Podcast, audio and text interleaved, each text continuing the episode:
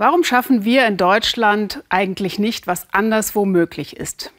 Nur neidvoll gucken bringt ja nichts, haben wir uns gedacht und versuchen mal zu analysieren, warum zum Beispiel auch die USA viel schneller gegen Covid-19 impfen als wir. Und weshalb, während in Deutschland Menschen vor Discountern Schlange stehen für Tests, Österreich schon längst zum Corona-Testsieger wurde. Kerstin Klein und Nikolaus Neumeier. Eine Drive-In-Teststraße in Wien. Auf dem Parkplatz vor Schloss Schönbrunn haben sich heute auch Sonja und Heinrich Tusch eingereiht. Wir testen uns regelmäßig. Meine Frau ist Physiotherapeutin, da ist es sowieso vorgeschrieben. Und ähm, ich wohne im gleichen Haushalt, logischerweise, und daher gehe ich auch testen. Die Teststraße ist eine von insgesamt neun. Täglich können in Wien 45.000 Personen auf Corona getestet werden. In der Lösung muss ich, den, muss ich meine, meine Abnahme sozusagen eine Minute circa drinnen lassen und dann wird diese Lösung auf diesen Teststreifen getropft. Jetzt dauert es noch 15 Minuten, so lange müssen sich die beiden gedulden. Österreichs Regierung nennt die Tests das Mittel, um die Infektionsentwicklung weitgehend im Griff zu behalten. Wir sind äh, durch unsere Öffnungen verbunden mit den Eintrittstests äh, zu den Testweltmeistern geworden. Und das ist auch so, weil sich Bund und Länder in Österreich beim Testen einig sind.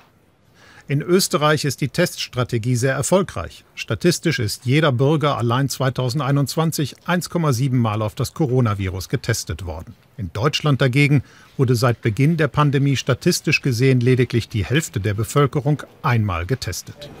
Es war eine Wette mit hohem Einsatz. 14 Milliarden US-Dollar hat die Trump-Regierung im vergangenen Sommer in die Impfstoffentwicklung gepumpt. So viel wie keiner sonst. Den Herstellern so einen großen Teil des finanziellen Risikos abgenommen. Operation Warp Speed hieß diese Wette und vier der sechs Impfstoffe, die die US-Regierung unterstützte, sind mittlerweile im Einsatz. Drei davon in den USA selbst. Der jetzige Präsident Joe Biden verkündete nun, die Produktion massiv hochzufahren. So soll zum Beispiel der frisch zugelassene Impfstoff von Johnson Johnson auch von dessen Konkurrenten Merck produziert werden. Ich sage Ihnen, was das bedeutet. Bis Ende Mai werden wir genug Impfstoff für alle erwachsenen Amerikaner haben. Alle Kraft in die Produktion, das ist der Fokus der beiden Regierung und die nächste Stufe in Richtung Warp-Geschwindigkeit. Die US-Regierung hat mit dem Notstandsgesetz Defense Production Act Privatfirmen gezwungen, Masken, Spritzen und Millionen Dosen Impfstoff herzustellen. Auch beim Impfen geben die USA ordentlich Gas. Immer mehr riesige Impfzentren eröffnen im Land, wie hier in Texas. In vielen davon hilft auch das Militär. Mehr als zwei Millionen Impfungen am Tag schafften die USA zuletzt. Auch mit solchen Drive-Through-Zentren möglichst einfacher Zugang, das ist der eine Erfolgsfaktor, lokal sein, dezentral der andere. In dieser spendenfinanzierten Praxis in einem eher armen Stadtteil von Washington, D.C. impfen Danielle Stout und ihre Kolleginnen in Eigenverantwortung. Aus dem zentralen Online-Vergabeportal der Stadt ist die Praxis ausgestiegen, weil sie damit die eigenen Patienten nicht erreichte. Viele unserer Leute wissen gar nicht, dass sie dran sind mit Impfen oder dass wir das anbieten. Daher gehen wir gezielt auf unsere Patienten zu, sagen ihnen, du bist dran, du kannst dich bei uns impfen lassen, wir warten auf dich. Auch Apotheken in den USA impfen, solche von großen Supermarkt- und Drogerieketten, aber auch kleine wie diese in West Virginia. So kommen die Impfstoffe in die Fläche. Einer unserer Vorteile hier ist, dass wir unsere Kunden einfach sehr gut kennen. Wir wissen, wer gefährdet ist, die Impfung besonders braucht. Impfen ohne zentrale Kontrolle, wer genau geimpft wird, in welcher Reihenfolge, das geht schneller, setzt aber auch Vertrauen voraus.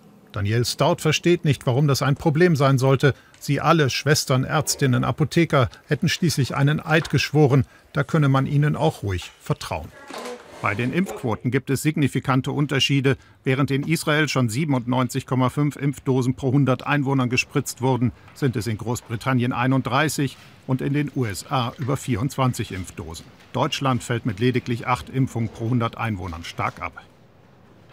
Beim Impfen hinkt auch Österreich hinterher, beim Testen aber erreicht das Land auch die Menschen in ländlichen Regionen. Einziger Unterschied, in Retteneck in der Steiermark steht ein Testbus. Die Leute melden sich an oder können auch einfach so zum kostenlosen Testen vorbeikommen. Im Ort gibt es schon, also dass ich beim Arzt testen lasse, nur der Test kostet dann natürlich also nicht 35, 40 Euro. Und dann überlegt man sich das schon, ob man das dann nutzt oder nicht nutzt. Und dann kriegt man eigentlich zehn Minuten später kriegt man dann eine SMS mit einem Link zu einem PDF, wo dann oben steht positiv oder negativ. Das neueste Angebot heißt Testen beim Friseur. In einem Salon in Wien kümmert sich das Personal vor dem Haareschneiden um die Probe. Das Ergebnis muss aber eine Ärztin bestätigen. Noch ist das Ganze ein Pilotprojekt.